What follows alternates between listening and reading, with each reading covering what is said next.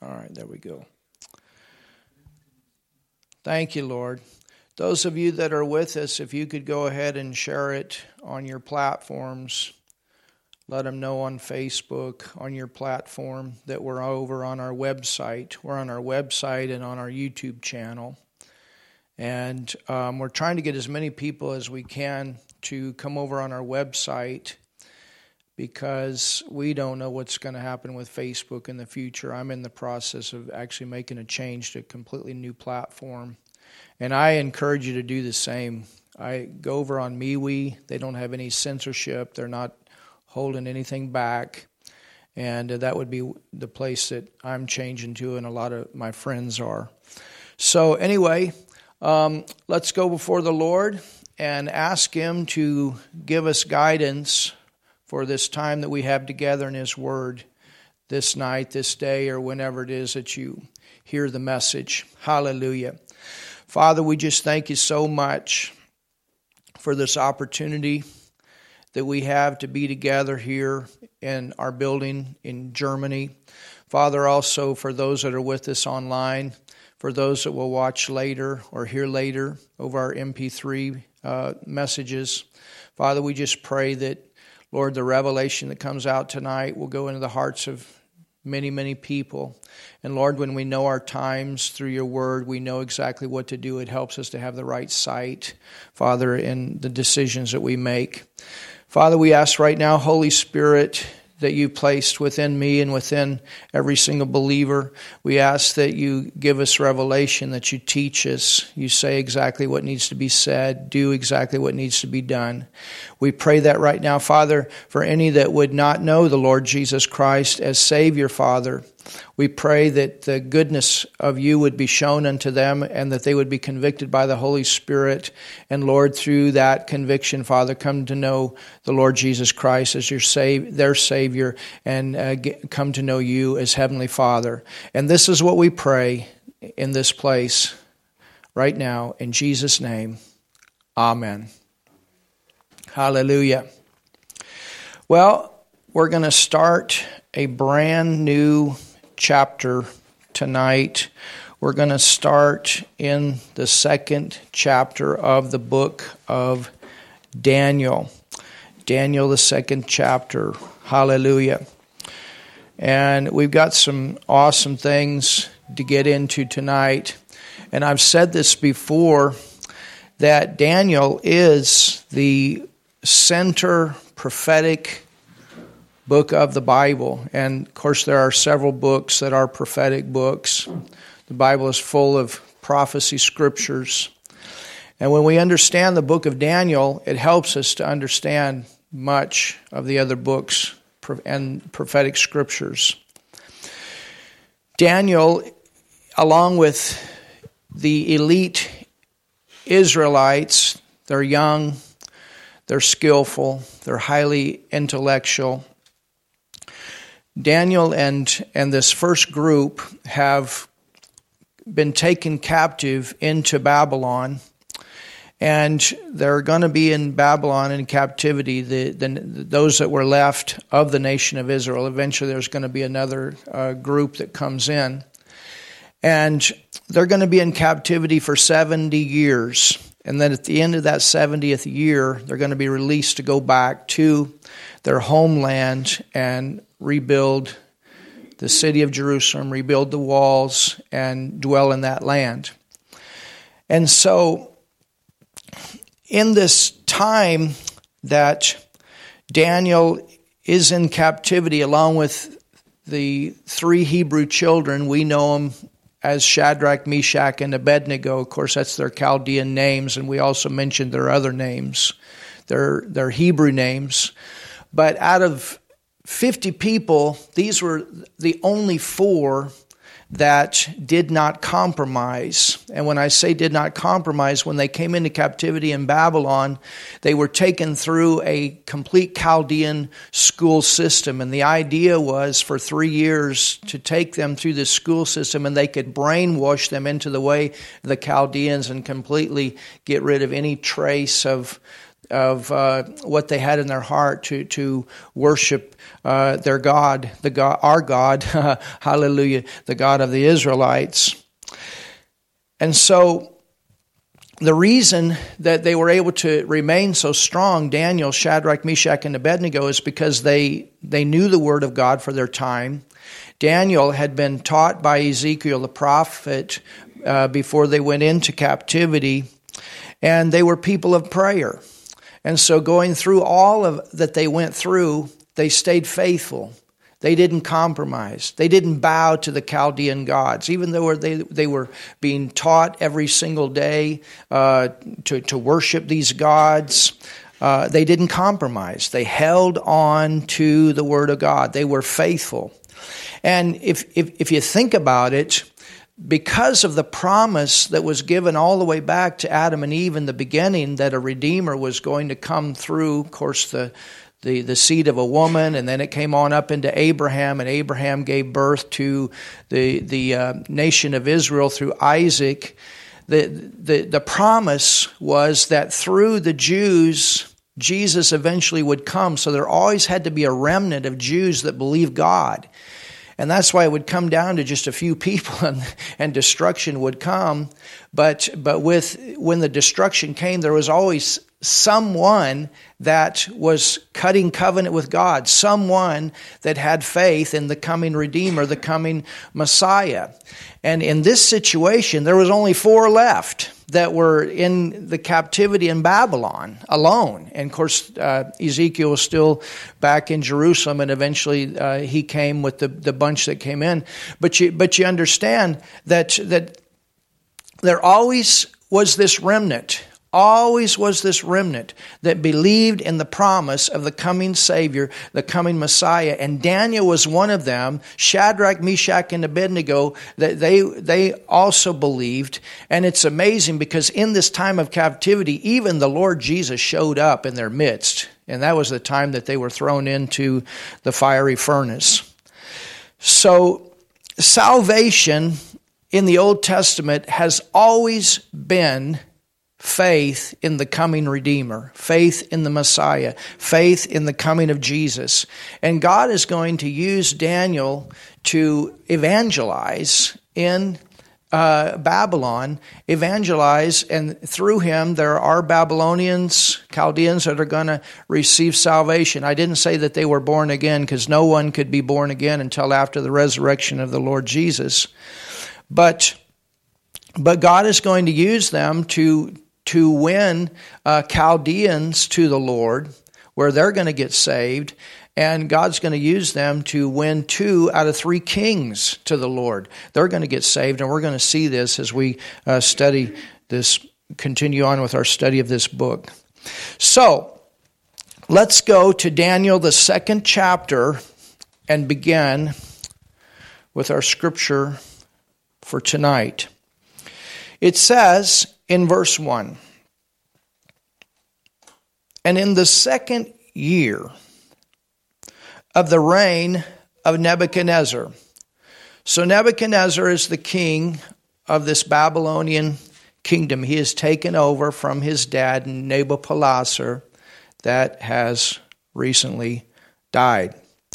It says, In the second year of the reign of Nebuchadnezzar, Nebuchadnezzar dreamed dreams. So, Nebuchadnezzar, he was the king. He was having all these dreams. I mean, you know, it's not uncommon to dream. Everybody dreams at least once in a while. It's one thing to dream dreams, but it's another thing to dream a dream and it stays with you. It's a dream that when you wake up, for us Christians, you know that God is trying to give you something. God is speaking to you about something. I actually had a dream about three nights ago where I knew when I woke up that it was it was the Lord speaking to me about some situation and about some person. And sometimes God does speak that way. He doesn't always speak that way, and it's not every time that you have a dream you think, oh, God's trying to speak to me. Some of us just dream because we're thinking about stuff when we go to, to sleep. But there are times that God does work this way. And God uh, even can work this way uh, by giving an unbeliever a dream. It's a supernatural manifestation of the Holy Spirit.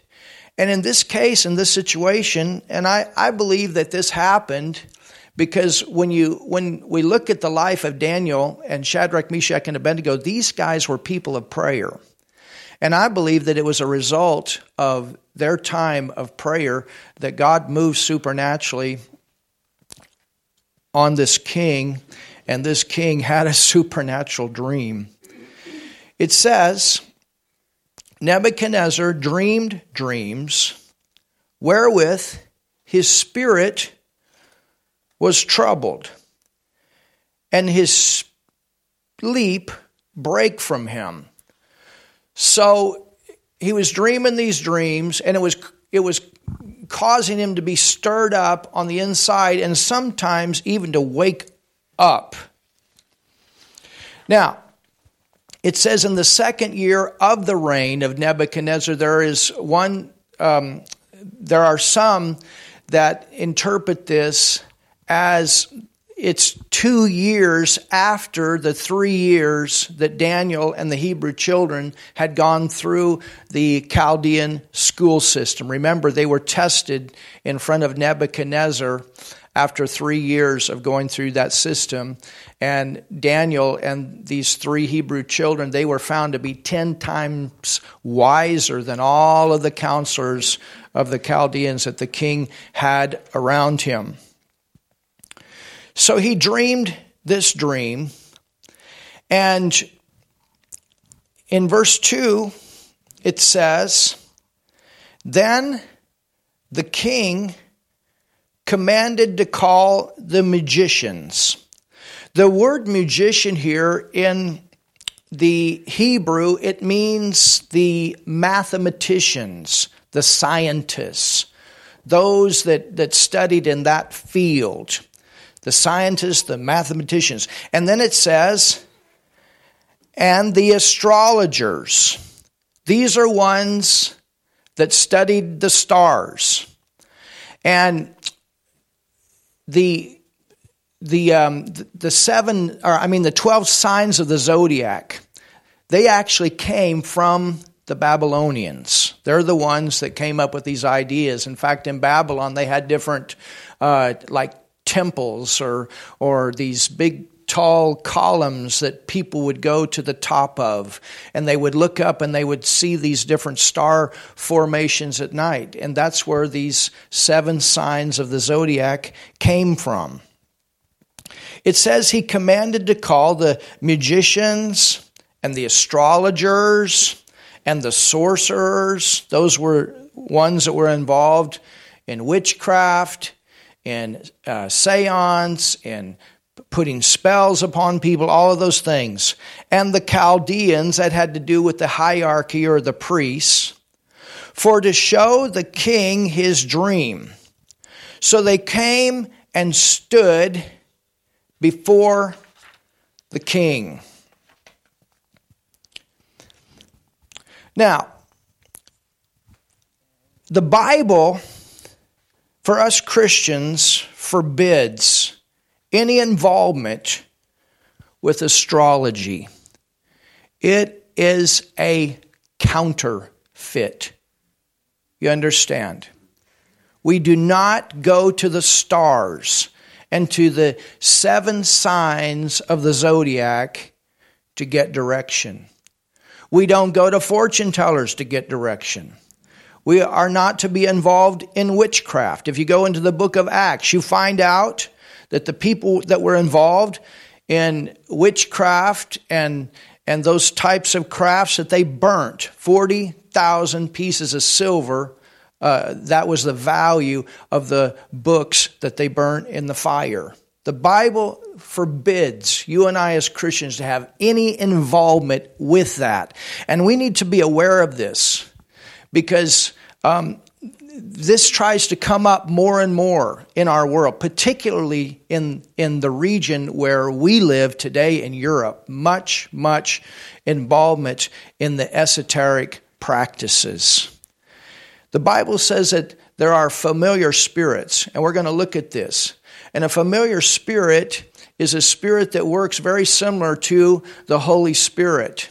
He knows things about people. Familiar spirits can actually sound like another person's voice. You know, I've cast devils out of people before. I had a woman one time, I cast the devil out of her. And when she came forward in the church service, a man's voice came out of her. It wasn't the woman, it was another completely different voice. And so as, as we look at this, I want us to look and see what the Bible has to say about this because as, as we go forward into the book of Daniel, we, we need to understand the, the kind of practices that Babylon was involved with and what Daniel had to confront and, and what he was dealing with. Go with me to Deuteronomy, the 18th chapter.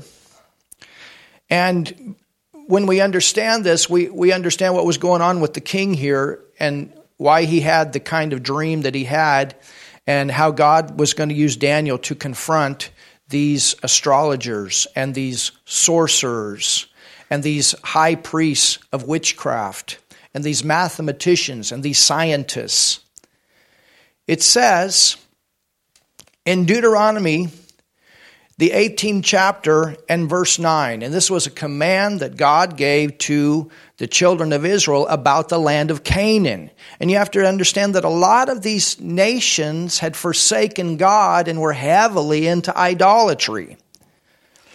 It says, When thou art come into the land of Canaan, which the Lord thy God giveth thee, well, why did God give it to them? Because Canaan was too far gone. They had been given chance after chance sometime in their history, and they had gone. They, they this was the the fifth cycle of judgment. I taught you on that in the beginning of our teaching when we covered uh, when we were teaching the first chapter of the book of Daniel. The hand of protection completely taken off. It says when thou art come into the land of Canaan, which the Lord thy God giveth thee, thou shalt not learn to do, now look at this, after the abominations, now look at this, of those nations. Notice it doesn't just say Canaan here, it's talking about nations that are involved in abominable practices. These are the kind of practices that God hates. He is a jealous God. There shall be no other gods before him. These are demon gods that, that God's people are to have nothing to do with. Look at verse 10. There shall not be found among you anyone that maketh his son or daughter to pass through the fire. This is something that even Israel had gotten involved with, and we'll see that in the future. In Leviticus, the 18th chapter, um, it talks about the fires of Molech. And they would offer babies to be burned up as burnt sacrifices. It's the same spirit that is behind abortion today. It says, verse 10 again, there shall not be found among you anyone that maketh his son or daughter. I mean, you know, I don't even want to imagine that, but that's how sick, that's how gross it is. But if you understand what's going on with abortion, you understand it's the same principle. It says, or his son or his daughters to pass through the fire, or that useth divination. Divination is demon call consultation, where you want to hear from a spirit. You want to get direction from the realm of the spirit, the wrong realm of the spirit. You understand? I mean, even we as Christians, that's why we as Christians, we have to judge the spirits. You know, when, when it comes to moving in the gifts of the Spirit, the Bible says that these are manifestations of the Holy Spirit that manifest as the Holy Spirit wills. And it can be a dangerous thing to, to be in the realm of the Spirit and start seeking, seeking. You understand? I got to have a prophecy right now. I, I got to have a vision right now. I'm going to go to bed and I got to have a dream right now. You know what? Our, our main thing is we worship God. We minister unto the Lord and we keep ourselves open and we say, Holy Spirit, we're available. And then God moves upon us with special manifestation and, and you learn what is God and you learn what is not God. And the way you're able to judge these manifestations is number one, is it exalting you or is it exalting Jesus? This is the purpose of all the gifts. It's to bring glory, it's to exalt Jesus, and it's to set people free. It's not to build us up in any way, it's to, it's to build Him up in the eyes of the people. You understand? And so it says, um, or useth divination, that is demon consultation, familiar spirits. You see, a familiar spirit, that's one that is familiar. And, and this is a thing. Sometimes, you know, people go to fortune tellers and they ask the fortune teller to give them um, their future. Well, a familiar spirit knows things about people, and they can say things about people to make the person that's listening to the fortune teller think that they're, that they're getting direction from, uh, for, from the right source. You understand? But that's a demon spirit simply giving out information about that person, and then that demon spirit will go along and say, and this is what's going to happen. Well, if you believe that and then you believe what's going to happen, you open your life up for that thing to happen. It's the devil working to deceive people. And so we need to be aware of that. Um, divination can also be uh, called necromancing, and that is to contact the dead. I want to speak to my dead relative. I want to speak to mama. I want, you need to watch out about things like that. Mama's not coming back to speak to you. If she's born again, praise God, she's in heaven. Papa's not coming back to speak to you. If he's born again, praise God, he's in heaven. But these spirits don't come back to speak to people. And if you're seeking to speak with your dead relative, you open yourself up to the wrong stuff. And that's called necromancing. Hallelujah. Or, observer of times. That was an astrologer. Those that were looking to the star formations of the zodiac to get direction. And this is, and that practice started with the Babylonians. It says, um, the, the, the seven or the 12 signs, you understand, or, or observer of times, or an enchanter. This is one that casts spells upon others you know, we've we do a lot of ministry in Africa, and the witches will come along and and they'll tell the people that they have to wear these certain things around their neck, and if they take those things off, that they will be cursed. And you know, I I know um, Reinhard Bonnke. Um, there was one place that, that I had gone to, and they said that they had just been in another area close to where we were preaching, uh, not too long be- before we had got there. And they said when Reinhard Bonnke was there, they actually had these big trash cans that the people could come to during the evangelistic meetings and they could rip those things off their neck and put them in the trash cans and then one night they lit them on all on fire telling the people hey you are free from the witch. You are free from witchcraft. Thank God. Greater is He. And you know, we tell people all the time never be afraid of the witch. Never be afraid. Never be afraid. Praise God. Through Jesus Christ, curses are broken and we are completely free to go forward and live for God. Somebody say something in this place. Greater is He that is in us than he that is in the world. Well, you know, when you, when you know who you are in Christ, you can talk about these things and not get into fear. So it says, or an enchanter, or a witch. I've even prayed for a witch, and the witch got healed. That was amazing. That was in Uganda, up in a children's place where we had prayed for a woman that had received a complete, complete healing. And the next year that I went back, we, we drove up there to get her testimony. She was over at children's orphanage, and while she, we were up there to get her testimony, the, the witch from that region uh, came while we were there and asked for prayer. I, and I even said, I said, well, why do you want prayer? And, and I said, you're a witch. And, and I talked to her too about receiving Jesus as her Savior. Well, she wouldn't make a decision to receive Jesus on that day. But you know what? I still prayed for her because God loves the witch. He hates the witchcraft, but he loves the witch. And God used that. She, she couldn't move her arm. She had one arm that she couldn't move. And we prayed for her. And I'm telling you, her arm shot up just like that. And, and we thank God and we praise God for that. And, and we praise God that He manifested His love to, to that person. And there were other things that happened, but you know, God used that as a sign and a wonder to her to show her that greater is He that is in us than the tiny little devil that's in this world. Amen. Verse 11, or a charmer. Well, charmer one is one that uses snakes and things like that. In fact, that witch she was she did use snakes. We were told that she had snakes in her house.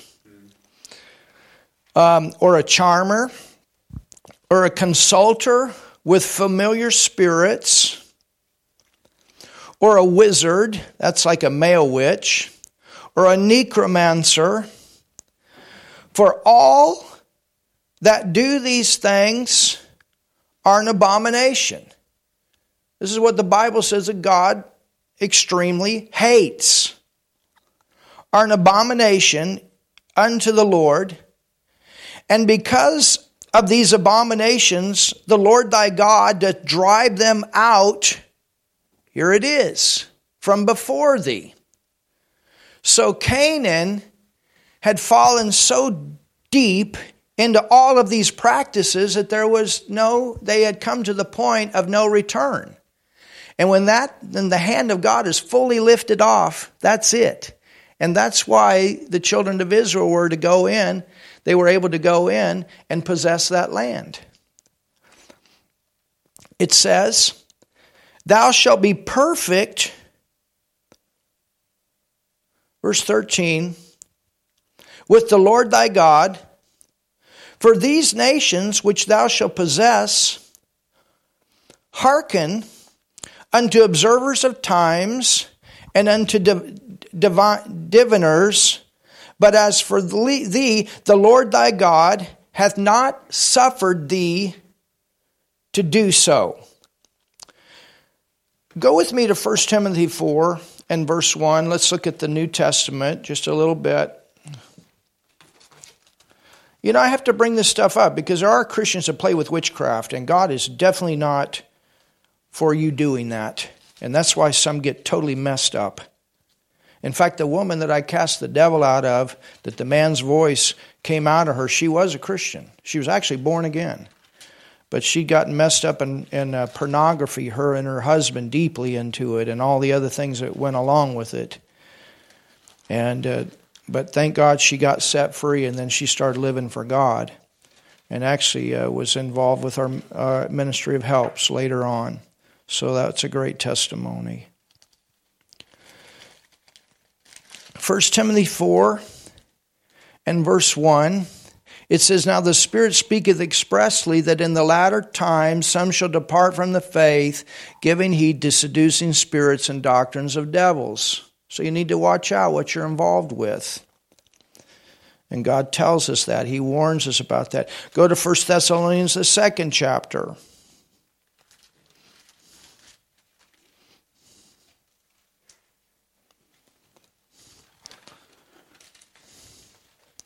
Are you getting something tonight?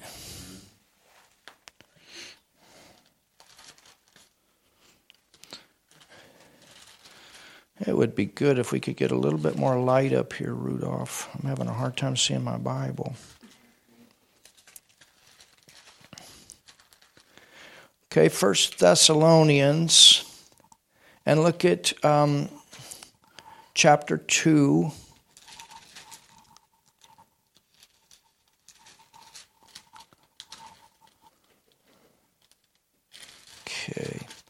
Look at chapter 2 and verse 7 and 9.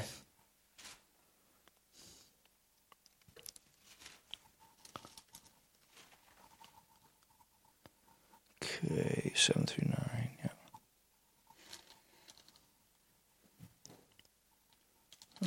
I'm sorry. I found. I'm, there you go. If you can give me a little bit more, it's. Go to Second Thessalonians. I'm sorry. Yeah, there we go. In Second Thessalonians, I'm sorry, Second Thessalonians, it says in verse 7 For the mystery of iniquity doth already work. Only he that letteth now will let until he be taken out of the way. And then shall the wicked one be revealed, whom the Lord shall consume with the spirit of his mouth, and shall destroy with the brightness of his coming. Now, notice verse 9 even him whose coming is after the working of Satan with all power and signs and lying wonders. So, just because it's supernatural does not mean that it's God. And we need to be aware of that. And when the church is gone and the Antichrist comes into power, he's going to use a lot of signs and wonders to deceive those that are here in the earth. Well, for you and I, we have the Word of God, and the Word of God is what helps us not to be deceived because we know what God's Word says about these things, and we stay with the Word first. Don't be a sign and wonder follower, be a Word of God follower first and then let God confirm the word that you know and the word that you teach and, and preach with signs and wonders following. In Acts 19 and verse 19, go over there.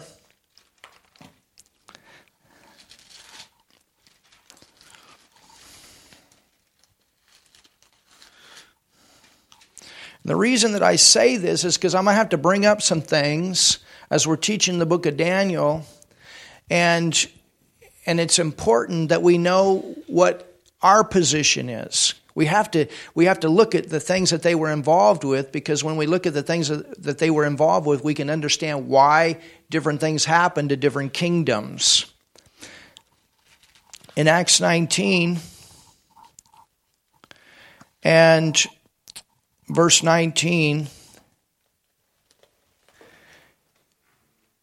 it says, and when her masters, this was a soothsayer, and when her masters saw that the hope of their gains were gone, they caught Paul and Silas and drew them from the marketplace unto the rulers and brought them to the magistrates, saying, um, These men, being Jews, do exceedingly trouble our city. Well, what happened? There was a woman here that was going in front of Paul, and you can read that in the 19th chapter. And she would she was going in front of Paul every single day and saying, These men are the servants of the Most High God. These men are the servants of the Most High God. Well, in the beginning, it looked like she was a Christian. It looked like she was a woman of God. It looked like that she was endorsing their ministry and telling the people, hey, listen to them, listen to them. But it was actually the opposite because the people of the city knew who this woman was. She was a fortune teller and that was, that was controlling the city through her fortune telling.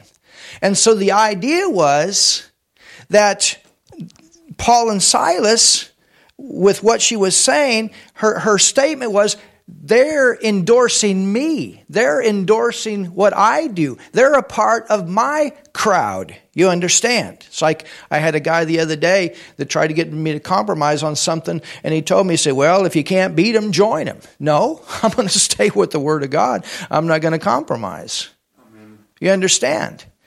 And so finally, the, the word says, This did she for many days. And then all of a sudden, Paul realized this is not God. We have to deal with this. And then the Word of God tells us that Paul cast that spirit out. Praise God. Aren't you glad for that? And then go with me to 2 Corinthians, the seventh chapter.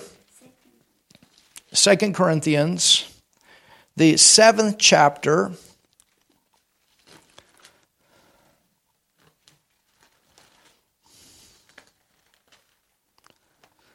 So the point is, these are not things that we accept, these are things that we resist. Paul did not mix with this woman. Paul cast the spirit out. In 2 Corinthians 7 and verse 1, and you know, there are people that have looked at this scripture and not understood what it means, but I'm going to explain it to you. In verse 1, it says, Having therefore these promises, dearly beloved, let us cleanse ourselves from all filthiness, now look at this, of the flesh, and notice, spirit, perfecting holiness in the fear of God. Well, you look at that verse and you think, how could we cleanse ourselves from the things of our spirit when we are the righteousness of God in Christ? when we're born again, when God has come to live on the inside of us. You know, the Bible tells us that, that on the inside of us, that, that we're completely clean, that nothing evil can get into our human spirit as a Christian, that we've been sealed with the Holy Spirit of promise. So, what does this scripture mean? To cleanse ourselves of the Spirit. Well, what he's talking about here the Corinthian church was one of the most carnal churches of the New Testament, and some of these Christians were still involved in witchcraft practices. And so, what Paul was saying, and flesh, sinful practices of the flesh. And Paul was telling them that they needed to repent from these sinful practices of the flesh and these sinful practices of the spirit. It's time to put a stop to the witchcraft. It's time to put a stop to the familiar spirits and the fortune teller and all the stuff that they were doing. We saw that in our teaching on the seven churches in the book of Revelations, that there was one church that the Christians were doing the same thing. They, they, they were going to the temple and worshiping other gods, and then they were coming to the church and worshiping our God. There is no mix here. You've got to make a break. You're born again. God is a jealous God, and we Christians have nothing to do with demonic practices. It is an abomination to the Lord. And if you continue to go those ways, you as a believer can take spirits into your soul. I didn't say you can be demon possessed, but you can take those spirits into your soul where you will need to be delivered in the future if you're going to come free. So I tell you, God doesn't want us to be involved in these things. And, and Daniel, and that's why he did not eat the king's meat and he did not drink the king's wine because that was for them a part of their worship to the demon gods that the Babylonians worshiped. All right, so let's go back to Daniel, the second chapter, having said all of that.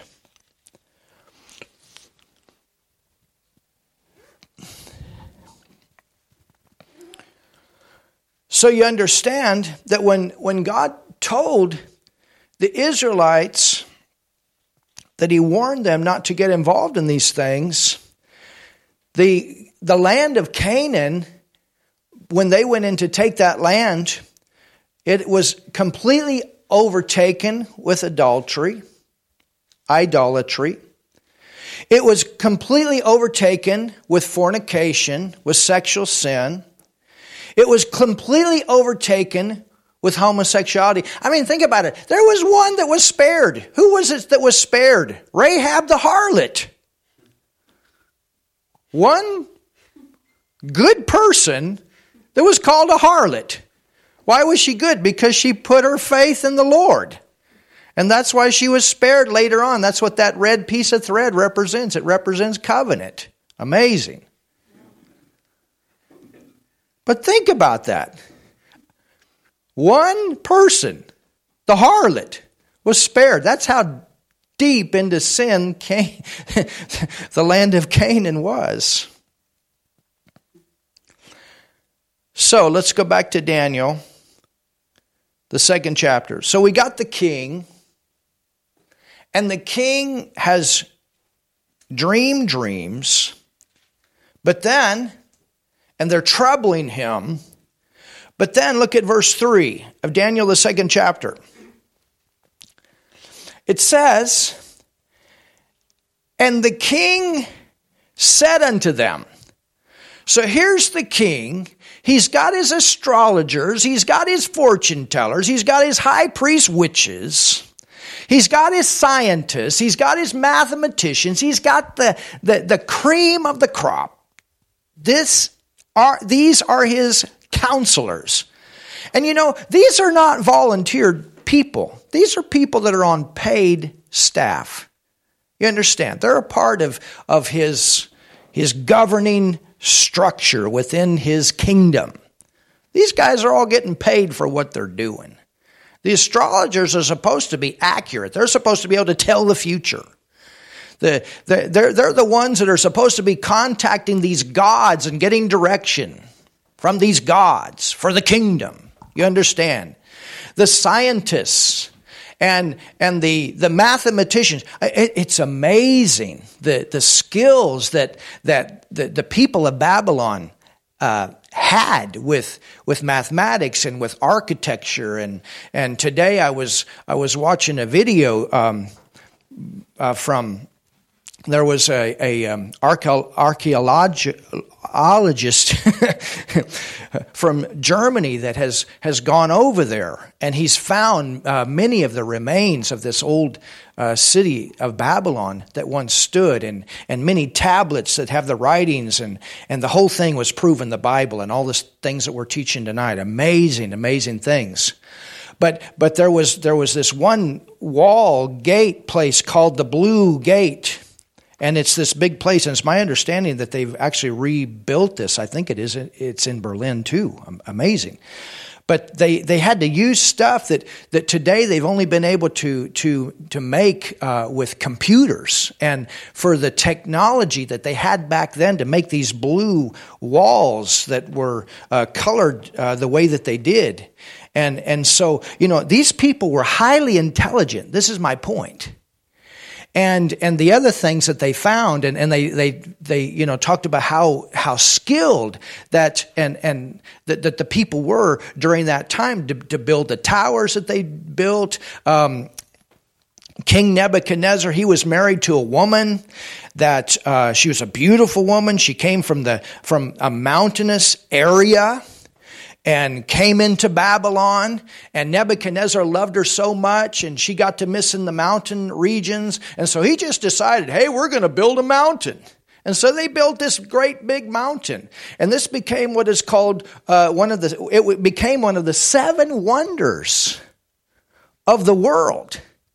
And so, you know, you got to understand what's going on. He's got these amazing in some cases people and intellectual and these are the high uh, these are the people that are really supposed to have direct contact with these gods. And uh, they're the ones you know the priests are the ones they had to do these special sacrifices and and what the priests would do they, they would um, sacrifice an animal and they would do it in a during a moon time. And when they sacrificed this animal, this lamb, they would pull the liver out and they would look at the liver. And if the liver was healthy, it had a good report. If it wasn't healthy, they had a bad report. Amazing stuff. You understand?